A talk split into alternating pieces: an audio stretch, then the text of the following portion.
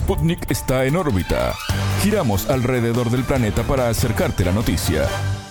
Bienvenidos a En órbita, el informativo de Sputnik. Desde Montevideo los saludamos, somos Martín González y Alejandra Patrone. Es un gusto recibirlos. Comenzamos con las noticias. Estos son los titulares. Comienza En órbita. Una selección de noticias para que sepas lo que realmente importa. Titulares. Tensión. Uruguay se enfrenta a sus socios del Mercosur por su propuesta de impulsar acuerdos bilaterales por fuera del bloque. Propuesta. Finlandia insiste en su adhesión a la Organización del Tratado del Atlántico Norte, la OTAN. A la espera. Ansiedad en Argentina en la víspera del fallo sobre Cristina Fernández por la causa vialidad. Malestar. Miles de personas se movilizaron en Marruecos contra el aumento de precios y por mejores servicios públicos. Violento. En México el fin de semana dejó un juez asesinado, un intento de fuga de un penal y el bloqueo de la carretera hacia aguas calientes por parte de criminales. Cambio. China empezó a relajar sus medidas en el combate contra el COVID-19.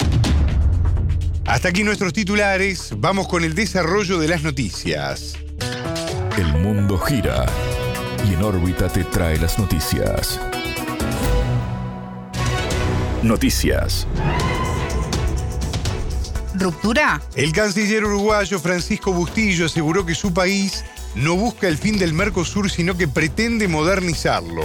De esta forma, el secretario de Estado respondió a la postura de sus homólogos de Argentina, Brasil y Paraguay. Los tres países fundadores del Mercosur, junto con Uruguay, están en contra de la decisión de Montevideo de impulsar acuerdos bilaterales por fuera del bloque. La capital uruguaya está siendo la sede de la cumbre del Mercosur que espera este martes 6 por la reunión de presidentes del bloque. Durante la reunión preparatoria de cancilleres y ministros de Economía, los ministros de Exteriores criticaron la postura asumida por el gobierno de Luis Lacalle Pou. El canciller argentino, Santiago Cafiero, advirtió que las acciones unilaterales, como las que planteó Uruguay, podrían generar una ruptura. Por su parte, el canciller de Brasil, Carlos Franza, expresó la preocupación del gobierno de Jair Bolsonaro por el desarrollo de negociaciones por fuera del bloque. Desde Paraguay, el ministro Julio Arriola consideró que medidas unilaterales como estas son inadecuadas y socavan la proyección del bloque. La periodista de Sputnik, enviada especial a la cumbre, Lucía Barrios, indicó que este encuentro entre los ministros confirma que será una cumbre tensa. Nuestra primera reunión de cancilleres muestra un clima de mucha tensión, que ya obviamente era previsible desde horas antes, a partir de las últimas acciones que realizó Uruguay, donde tiene una firme postura de impulsar acuerdos bilaterales por fuera del bloque. El mayor momento de tensión se da con el discurso del canciller uruguayo y posteriormente con el discurso del canciller argentino, donde el canciller argentino sale a contestar todas eh, las críticas que Uruguay realizó al bloque. Uruguay eh, fue muy crítico con el Mercosur. Dijo que es un bloque que no llega a acuerdos, que incluso no llega a acuerdos ni siquiera con la Unión Europea, que ya está viejo, que está degradado y que las personas que defienden este Mercosur lo defienden con, por utopías y no por realidades. Así que fue la postura de Uruguay fue muy crítica. Y cuando le tocó el turno al canciller argentino, el canciller argentino salió a desmentir todas las acusaciones del canciller uruguayo y salió a defender al bloque Mercosur, advirtiéndole que si Uruguay seguía de esa manera, se podía generar una ruptura. De cara al encuentro de mandatarios del martes, la periodista consideró que solo se puede esperar un aumento de la polarización entre Uruguay con sus socios. Yo creo que va a aumentar aún más la tensión. Generalmente en las cumbres del Mercosur, yo que fui a cubrir anteriormente a la última cumbre que fue en Asunción, generalmente los cancilleres son muy conciliadores preliminarmente. Las situaciones de tensión siempre se dan entre presidentes. Ya es bastante famoso la tensión que se dio entre la calle Pou, el presidente de, de Uruguay, y Alberto Fernández, el presidente de Argentina. Pero actualmente lo que se está viendo es que hay una tensión que va en aumento entre Argentina y Uruguay y que ya se está viendo a nivel de cancilleres. Lo que se va a esperar para mañana va a ser que la, la tensión siga continuando. La periodista sostuvo que existe preocupación con la situación en países asociados al bloque, como es el caso de Bolivia. yo creo que preocupa, pero ellos tienen una postura conciliadora porque lo que quieren es primeramente ingresar al Mercosur y poder tener voz y voto. Pero claramente Bolivia cuando remarcaba eh, que el Mercosur era un proyecto de integración, que lo que ellos buscaban del Mercosur era fomentar la integración de América Latina para reducir el hambre, la pobreza y la desigualdad, claramente la postura de Uruguay no vendría a ser la más afín a la de Bolivia. Pero advierto, no es que Bolivia haya salido a contestarle directamente a Uruguay o haya tenido una postura de rechazo a, las manifestaciones de Uruguay. Al contrario, simplemente ha remarcado la importancia que tiene el Mercosur para Bolivia y su interés de, de adherirse, pero no, no hay una postura de rechazo oficial hacia Uruguay. Escuchábamos a la periodista de Sputnik, enviada especial a la cumbre, Lucía Barrios.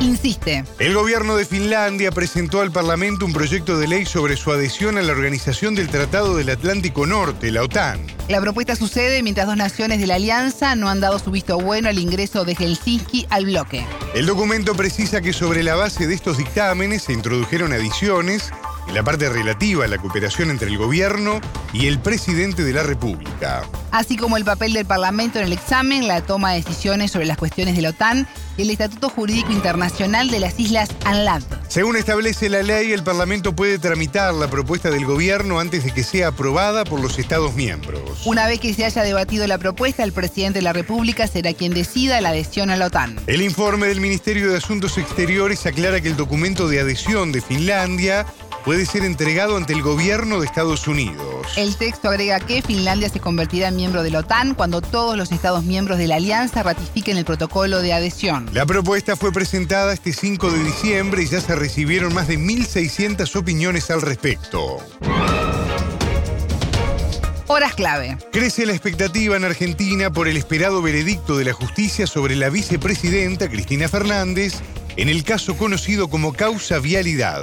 Se trata del juicio que enfrenta a la exmandataria por las acusaciones de presunta corrupción en la obra pública durante su gobierno. Fernández es acusada de haber direccionado un volumen desproporcionado de obra pública a una empresa dirigida por un amigo del expresidente Néstor Kirchner. El contratista Lázaro Báez está preso por lavado de dinero y por haber ganado licitaciones amañadas. Los fiscales pidieron para la vicepresidenta una pena de prisión de 12 años un embargo millonario por resarcimiento y la inhabilitación de por vida para ejercer cargos públicos. Debido al impacto de un fallo adverso, se espera que varias organizaciones sindicales y sociales aliadas al gobierno se manifiesten. El corresponsal de Sputnik en Argentina, Juan Lehmann, indicó que en las horas previas al fallo, la tensión es evidente tanto a nivel judicial como político. Eh, Argentina atraviesa horas de mucha expectativa y tensión eh, de cara al fallo que se conocerá mañana por la mañana.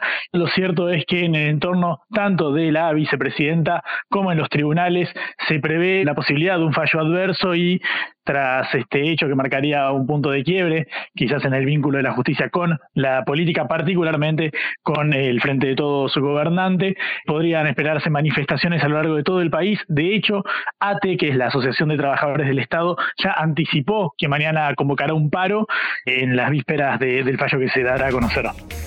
El periodista señaló que en las filas del oficialismo, a raíz de lo que fue la defensa de la propia Cristina Fernández, se afirma que se está ante las puertas de un caso de lawfare. Y agregó que desde el punto de vista de las garantías, el accionar de la justicia en este caso dejó varias dudas.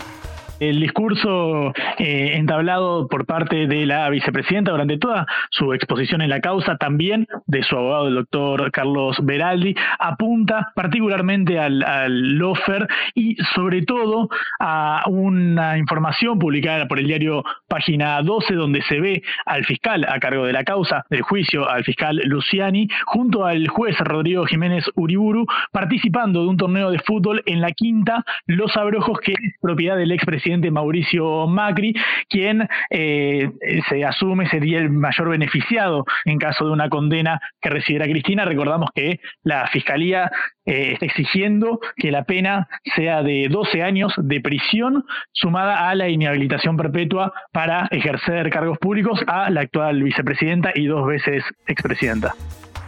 Lehmann indicó que, aunque todavía no hay convocadas movilizaciones de manera oficial, Se cree que la militancia puede salir a copar las calles en apoyo a Cristina Fernández de Kirchner. En estas situaciones es cuando suele unirse más el espacio gobernante. Recordemos, hace tres meses sucedió el intento de magnicidio que marcó el año sin lugar a dudas. Ahí fue el momento de mayor unidad del Frente de Todos, atravesado por múltiples eh, fracturas, desde lo económico hasta la orientación política del gobierno. Sin embargo, suele nuclearse en torno a la figura de su máxima exponente y dirigente que ha conformado el gobierno actual del presidente Alberto Fernández, designado por ella. En estos momentos no se ha confirmado una marcha convocada desde la cúspide del poder, sin embargo todo indica que ante un fallo adverso para la vicepresidenta, auténticamente los militantes desde abajo saldrían a las calles, probablemente convocados luego por eh, las autoridades. Por el momento esto no ha sido confirmado, como te decía, son gremios los que hasta ahora han expresado su apoyo abierto y la posibilidad y concreción de un paro mañana en la víspera del fallo que podemos asumir que se terminarían copando las calles de todo Buenos Aires, particularmente de la Plaza de Mayo, en caso de que la vicepresidenta recibiera una condena en el juicio por la causa vialidad. Escuchábamos el corresponsal de Sputnik en Argentina, Juan Lehmann. En las calles. Miles de personas se movilizaron en Rabat, la capital de Marruecos, contra el aumento de precios y en reclamo de mejoras en los servicios públicos. La protesta fue convocada por el Frente Social Marroquí FSM, que reúne a partidos de izquierda, sindicatos y organizaciones de derechos humanos. El país enfrenta una inflación del 7,1% interanual según datos oficiales. De acuerdo con el último informe del Alto Comisionado de Planificación marroquí, 3,2 millones de personas cayeron en la pobreza. 1,15 millones ya vivían en esa situación. El aumento se debe a las consecuencias de la crisis sanitaria provocada por el COVID-19 y a la inflación. La protesta es contra un gobierno que representa el matrimonio entre el dinero y el poder y que apoya un capitalismo monopolista. Esto dijo a los medios locales Iones Ferachín, coordinador del FSM. Todos contra la carestía de la vida, la opresión y la represión fue el lema de la movilización. En ella se pidió la renuncia del primer ministro Aziz Ahanuch y el fin de las detenciones contra dirigentes opositores y periodistas. Violencia. Aún falta más, dijo el presidente mexicano Andrés Manuel López Obrador, en relación con el trabajo del gobierno para controlar la violencia en el estado de Zacatecas. Durante el fin de semana un juez fue asesinado o un intento de fuga de un penal y grupos criminales bloquearon la carretera hacia Aguascalientes. Desde 2021, Zacatecas se mantiene entre los cinco estados más violentos de México por su cantidad de homicidios. Los enfrentamientos entre grupos criminales y la aparición de cuerpos colgados de puentes o tirados en avenidas son escenas comunes. Los episodios de los últimos días se suman al asesinato del director de la Guardia Nacional de la zona, el general silvestre Ursúa Padilla, la semana pasada. La región es diputada por el cártel del Pacífico, el del Golfo y del noreste, además del clan local Los Talibán. Hace un año el gobierno instauró el plan Zacatecas por el cual se enviaron más efectivos. Estamos trabajando en Zacatecas junto con el gobierno del estado y se ha ido avanzando, pero hace falta más. Ya tenemos mejores resultados de cómo estaba por el plan que se ha aplicado. No ha sido en vano, sin embargo, todavía eh, hace falta más trabajo y lo vamos a continuar haciendo. Está trabajando de manera conjunta la Secretaría de la Defensa, también Marina, la Guardia Nacional. De acuerdo al mandatario, la situación es consecuencia de la inacción de los gobiernos anteriores. Crecieron estas bandas y ahora estamos este, enfrentándonos y todavía son lodos de aquellos polvos, pero al mismo tiempo estamos haciendo labor de atención a las causas que fueron las que no se atendieron durante todo el periodo neoliberal no se atendió al pueblo, avanzó mucho la desintegración de las familias, se abandonó a los jóvenes. AMLO aseguró que las autoridades protegían a los grupos delincuenciales. Y las autoridades se dedicaron a saquear, a robar, a dar el mal ejemplo y también el tema de inseguridad, a vender plazas, a dar protección. Entonces todo esto fue creando, al paso del tiempo, pues actitudes ilícitas, estos grupos que se crearon, no es para justificarnos, pero todos esos grupos se crearon en los gobiernos anteriores, surgieron, incluso se les protegió. Desde enero hasta octubre, Zacatecas registró 1.090 homicidios. Nueva etapa. China empieza a relajar sus medidas contra el COVID-19. A partir de este lunes 5, las autoridades de Shanghái dejarán de exigir una prueba del COVID-19 para usar transporte público. La norma también se aplicará en parques y demás lugares públicos al aire libre. Hasta ahora el requisito ha sido presentar un test negativo hecho dentro de las 72 horas previas. La vicepremier Sun Chun-lan, que dirige la lucha contra el COVID-19, dijo que la habilidad del virus está debilitándose. La afirmación se condice con lo que las autoridades de salud internacionales han venido advirtiendo. Desde enero de 2020, China ha clasificado el COVID-19 como una enfermedad infecciosa categoría B pero lo gestiona como de categoría A. Esto ha permitido a los gobiernos locales implementar cuarentenas. Desde el comienzo de la pandemia, el gobierno apeló a la política de COVID-0, que incluye drásticas restricciones sanitarias y confinamientos de ciudades de millones de habitantes. En las últimas semanas, China ha tenido máximos de nuevos contagios diarios. Pero el intento de endurecer en respuesta a las medidas de confinamiento ha provocado protestas en varias ciudades como Pekín, Shanghái o Urumqi. Hasta aquí en órbita. Pueden escucharnos todos los días en vivo a las 18 horas de México, 21 de Montevideo y a las 0 GMT por sputniknews.lat. En órbita.